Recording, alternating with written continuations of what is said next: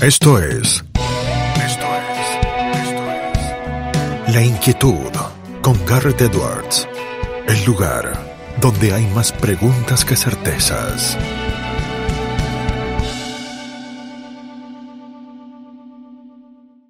Damos vuelta de página aquí en La Inquietud por CNN Radio Rosario. Tenemos un enorme honor, placer y privilegio. Ya hemos charlado con él en otros ciclos y siempre nos invita a la reflexión. Es economista, doctor en economía, profesor universitario, eh, escribe en múltiples medios y yo diría que es influencer básicamente también porque lo seguimos en redes sociales, lo vemos en YouTube, lo leemos en Twitter, realmente disfrutamos muchísimo con sus reflexiones. Es Juan Ramón Rayo desde España. ¿Cómo estás, eh, Juan Ramón Garreteros, aquí del otro lado? ¿Qué tal? ¿Cómo estamos? Gracias por la invitación. Gracias, eh, Juan, por aceptarla. Eh, te veía opinando hace poco, eh, referenciando lo que eran los dichos de la vocera de la Casa Blanca de los Estados Unidos, una cuestión que hizo mucho ruido aquí en la Argentina, ¿no? Las opiniones que está emitiendo la Casa Blanca sobre los conglomerados de la carne. ¿Se está latinoamericanizando Estados Unidos, Juan? Bueno, parte del discurso, desde luego, así es. Em, a ver, la verdad es que la, inflación les ha pillado con el pie cambiado. Primero se nos decía que no había inflación, luego que sería transitoria, más tarde que la inflación en realidad no era mala para, para, los más pobres, que en el fondo les beneficiaba, y ahora, claro, como la inflación está mordiendo a las rentas más bajas y estas rentas más bajas se dan cuenta de que los estaban engañando cuando decían que la inflación los beneficiaba, pues ya están buscando chivos expiatorios y ese chivo expiatorio en este caso pues es la codicia empresarial. Durante las deflaciones en Argentina quizá no, no, estáis tan habituados a las deflaciones. Bueno, quizá en el periodo post-corralito 2001, pero en general eh, no tanto, pero durante las deflaciones se suele echar la culpa de todos los males a los banqueros. Son los banqueros los que no dan crédito, los que fuerzan la liquidación de las viviendas, de otros activos y hacen caer los precios. Y durante las inflaciones, en cambio, la culpa la suelen tener los tenderos, los empresarios, cuya codicia lleva a que suban los precios. Esta explicación es, es bastante, eh, pues, hilarante, si lo queremos, porque, eh, ¿qué pasa? Que cuando los precios no suben, como no han subido, especialmente en Estados Unidos hasta, hasta el presente año, o incluso cuando los precios bajan en muchos o en varios años en la eurozona, los precios bajaron, eso es porque los empresarios no son avariciosos, no son codiciosos, o incluso se han vuelto más altruistas, más generosos y están dispuestos a renunciar a beneficios para bajar los precios en favor de los consumidores? No, obviamente el empresario siempre busca maximizar beneficios y en ocasiones puede subir los precios y en otras ocasiones no puede. Y la cuestión es por qué en ciertos contextos la mayoría de empresarios o todos los empresarios pueden subir sus precios a la vez. Y eso no depende de la codicia empresarial, depende del marco de política fiscal y de política monetaria que se está implementando en un determinado momento. Muy claro, Juan, ahí. Eh, y va la pregunta conectada, ¿no? Porque si vos eh, explicás tan claramente cuál es el problema y cuál e, no es la respuesta correcta, ¿por qué empiezan a aparecer estas respuestas incorrectas eh, en otras partes del mundo en las que quizás no estábamos tan acostumbrados?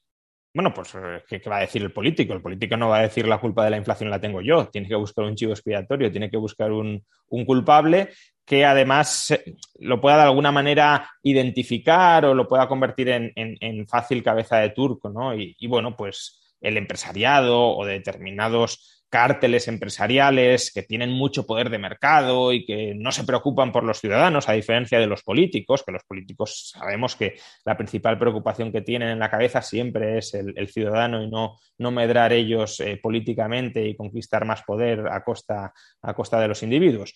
Eh, pues bueno, es, es muy recurrente este argumento de esta excusa, este pretexto de echarle la culpa a otros, en este caso a los malvados empresarios. También se la podrían echar por esa misma regla de tres, pero no quedaría tan popular, por cierto, a los trabajadores. También se podría decir, la culpa de la inflación es de los trabajadores que son muy codiciosos y quieren subidas, eh, subidas salariales, están pidiendo que suban los salarios y como suben los salarios, los empresarios tienen que subir los precios para mantener sus márgenes, aunque no sea para ganar más dinero, sino para ganar el mismo bueno, sería el mismo mal argumento que en el otro caso, pero, pero en este caso, como los malos serían los trabajadores y hay muchos trabajadores que votan y no les gusta, obviamente no les gusta esa masa de trabajadores que, los políticos los califiquen de malvados, eh, y los políticos no quieren perder sus votos, pues bueno, en lugar de culpar tramposamente a los trabajadores, se culpa tramposamente a los empresarios en lugar de asumir sus propias responsabilidades, porque los culpables últimos son ellos.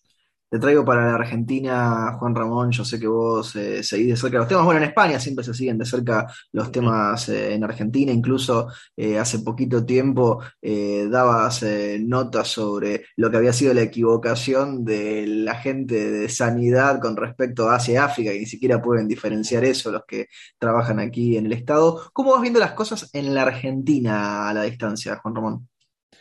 Bueno, Argentina yo creo que es eh, un horizonte del que intentamos escapar todos, porque es un, horizonte de, degeneración populista donde eh, básicamente yo creo que la población cae en una cierta desesperanza de progresar y se echa a las manos de las redes clientelares que les ofrecen los políticos porque es una de las pocas salidas que tienen para para mantener cierto nivel de vida o para prosperar mínimamente.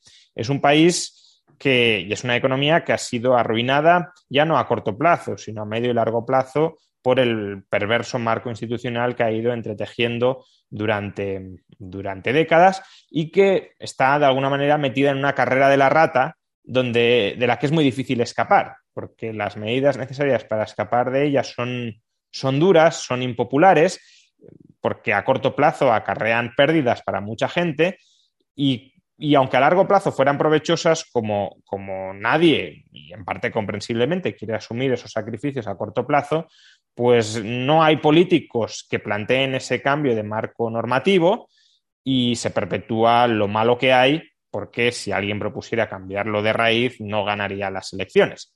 Y esa es una trampa de la pobreza en la que de la pobreza y de la degradación institucional generada por esa pobreza y, mayor pobreza generada todavía por esa eh, degradación institucional, es una trampa en la que pues, todo país es susceptible de caer, eh, sobre todo si, se enquistan estas malas instituciones durante el largo plazo y, como digo, la población cae en un cierto cinismo, en una cierta desesperanza. Y, por eso, pues, eh, tantos vigilamos a Argentina como el modelo a no seguir en absoluto, como el modelo de hacer las cosas muy mal. Eh, es verdad que a lo mejor no catastróficamente, no tan catastróficamente mal como Venezuela, pero bueno, es que Venezuela ya se mezcla en otros componentes que en el caso de la Argentina afortunadamente no concurren. Pero Argentina podría ser, por desgracia, un espejo por el que, en el que se refleje España, por el que vaya a transitar España, y por eso hay que, hay que tener cuidado, porque de la misma manera que, que Argentina una vez fue uno de los países más prósperos del mundo y ahora está como está España, que es un país, bueno, para estándares internacionales rico, nada nos impide eh, seguir la misma senda de degeneración institucional que, la Argentina. Bueno, de alguna forma ahí, Juan Ramón, te adelantabas a la subpregunta, lo he charlado cada vez que hemos tenido españoles en este ciclo. Eh, ¿Hay un proceso o un atisbo de argentinización de España y entendida como vos marcabas, ¿no? La Argentina como ese horizonte de que uno trata de escapar? No pauses, ni adelantes, o retrocedas. Quédate en La Inquietud con Garrett Edwards. Sí, eh, evidentemente ese riesgo, ese riesgo está ahí. Quizá fue más intenso, no es que haya desaparecido, ni mucho menos, pero desde luego el riesgo fue mucho mayor en la coyuntura 2013, 2014, 2015, cuando empieza a surgir Podemos, cuando estábamos en lo más hondo de la crisis eh, deflacionista, em, de los ajustes, de las reformas, Em, hoy ese riesgo sigue estando ahí porque Podemos, de hecho, está en el gobierno, pero el discurso populista de Podemos hoy no es tan exagerado o no es tan rupturista como el que tenía en, el año 2014-2015. Podemos claramente buscaba importar un, proceso de peronización de la, de la economía española y de las instituciones políticas españolas y probablemente lo habría conseguido de no haber estado nosotros dentro de la Unión Europea. Yo creo que esa es una de las grandes diferencias entre España y Argentina. España no es que no se haya peronizado o argentinizado porque tengamos una cultura superior o porque tengamos unos ideales eh, más elevados o porque seamos gente más seria. No. Eh, si España llega a estar fuera de la Unión Europea en los años 2013, 2014, 2015, probable, y fuera del euro, probablemente habríamos caído exactamente en la misma trampa de argentinización o de peronización que, la Argentina. Y, bueno, ese riesgo sigue estando ahí porque además la Unión Europea también está transitando por ciertos eh, caminos eh, inquietantes en materia de, laxitud monetaria, fiscal, regulatoria, antirreformista. Eh, pero bueno, desde luego no es lo mismo Alemania que España y, o Alemania que Argentina, eso es evidente. Juan, lo charlamos más al comienzo de la pandemia en otro ciclo y yo lo digo y creo humildemente que ha sido de los más sensatos siempre el momento de analizar la pandemia, eh, no dejándote llevar por posiciones extremas. ¿Cómo ves la pandemia ya entrando en 2022? ¿Cuál es tu, perspectiva, cuál es tu expectativa de lo que pueda llegar a suceder con ese tema del mundo? Bueno, evidentemente no sabemos cómo va a evolucionar el virus, pero eh, si, si, se sigue la tendencia que, hemos, por la que hemos transitado en los últimos meses, en los últimos trimestres, yo creo que, la pandemia como riesgo eh, social y sanitario acuciante que podía llegar a justificar medidas serias de limitación del contacto social, ese riesgo ya ha desaparecido. Ya digo, si no hay nuevas mutaciones del virus, que, sean pues, mucho más graves y mucho más peligrosas. Eh, tal, con las variantes que tenemos ahora mismo y con la disponibilidad de vacunas que, poseemos ahora mismo y con el aprendizaje social que también hemos desarrollado durante los últimos meses, hemos aprendido en gran medida a convivir con el virus, creo que ya no hay justificación posible para el enorme intervencionismo estatal que se sigue eh, desarrollando en, muchísimos frentes. Quizá pues, haya todavía que hacer algún tipo de ajuste, eh, por ejemplo, pues eh, las personas no vacunadas, eh, plantearse si hay que cobrarles un recargo en caso de que enfermen en la, y, hagan uso de la sanidad pública, como haría, por cierto, un, seguro privado de sanidad, un seguro privado de sanidad, un seguro sanitario privado, si una persona no está vacunada y por tanto se está exponiendo a un mayor riesgo de ser hospitalizado, le cobraría una prima mayor. Eso es, eso es evidente. Entonces, quizá haya que hacer algún ajuste de ese estilo, pero todas las restricciones creo que ya es hora de que se levanten y de que se permita una convivencia y una libertad mucho más amplia de la que hemos tenido en, los últimos meses. Creo que los estados están retrasando deliberadamente la retirada de, las medidas extraordinarias que adoptaron en un momento determinado y esto es algo que, por cierto, se podía prever perfectamente y algunos, de hecho, cuando no fuimos especialmente críticos en un primer momento con algunas de estas medidas. Ya dijimos que el riesgo era, primero, que durante eh, lo más hondo de la pandemia se adoptaran medidas extraordinarias e innecesarias. Hubo riesgos en España, por ejemplo, de, limitar la libertad de expresión, la libertad de prensa, que era absolutamente injustificable en ese momento. Riesgos que, por cierto, también subsisten hoy. El otro día el ministro de Justicia alemán estaba planteando la necesidad de intervenir en Telegram porque se estaban mm. difundiendo mensajes no convenientes. Y también dijimos que otro riesgo era que esta intervención estatal se prolongara más de lo necesario. Bueno, creo que ya estamos en esa etapa de prolongarse más allá de lo necesario por, por todo lo que ya he mencionado. Juan Ramón, te hacemos dos preguntas más y no te robamos eh, más tiempo. Ya una conectada con lo personal, eh, decíamos de tu profusa actividad en redes y en medios, eh, y del proceso creativo que es previo a lo que te toca mostrar en la pantalla. ¿Qué es la parte que más disfrutas de ese proceso creativo, Juan? Bueno, unir ideas, básicamente hacer conexiones de ideas y, y aprender algo, algo nuevo, intento aprender algo nuevo cada día, conjugando los conocimientos teóricos y también tratando de profundizar en ellos con su aplicación al análisis de, la actualidad, ¿no? Unir puntos, como decía, unir ideas y, generar nuevo conocimiento. Eso es lo que más, lo que más disfruto. Y luego ese nuevo conocimiento, pues lo intento divulgar, transmitir desde distintas plataformas o desde distintos formatos, ya sea prensa escrita o prensa digital, ya sea YouTube, ya sea eh, audio vía podcast. Eh, pero bueno, al final el, pozo común a, todas esas eh, formas es, la creación de, nuevo conocimiento. Y la última pregunta se la hacemos absolutamente a todos nuestros entrevistados porque el programa se llama La Inquietud y es un juego de palabras. ¿Qué inquieta a Juan Ramón Rayo? Bueno, me inquieta el futuro político y económico de nuestras sociedades.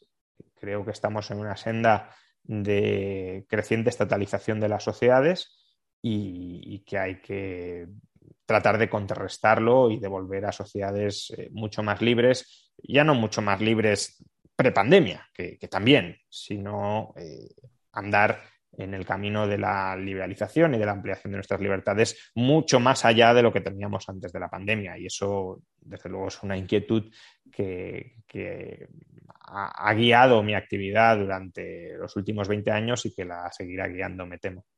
Juan, te agradecemos muchísimo este tiempo que te has tomado para charlar con nosotros y con nuestra audiencia. Te mandamos un abrazo. Nada, un fuerte abrazo y un saludo. Lo teníamos a Juan Ramón Rayo aquí en La Inquietud por CNN Radio Rosario. Esto fue La Inquietud con Garrett Edwards. Síguenos en redes sociales y en www.edwards.com.ar.